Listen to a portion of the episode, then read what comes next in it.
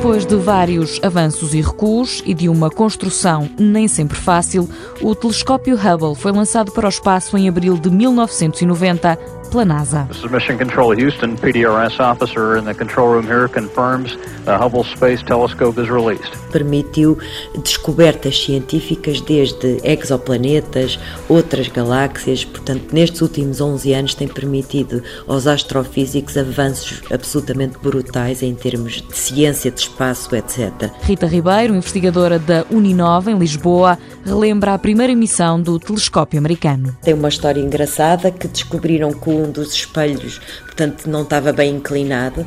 E, portanto, imagino numa missão destas que custou e que levou anos a montar, chegar a isto e as fotografias que estavam a chegar à Terra eram, realmente não estavam muito boas, tornaram a ter que se juntar uma data de engenheiros, etc., portanto, cientistas, e conseguiram realmente ir lá, mandar astronautas para lá e, de facto, consertar aquilo para ter fotografias absolutamente fenomenais. Fotografias que satisfazem curiosos e cientistas. Foi o telescópio que permitiu definir a idade, no fundo, do nosso sistema solar, porque eles sabiam mais ou menos que era entre 10 e 20 bilhões de anos e conseguiram dizer que é 13,7.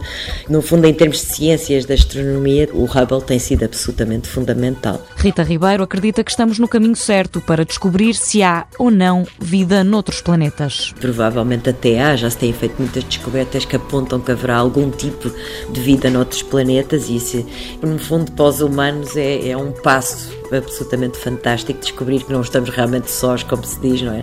Aqui no universo. Para ver algumas das imagens captadas por este telescópio, basta aceder à página da internet hubblesite.org.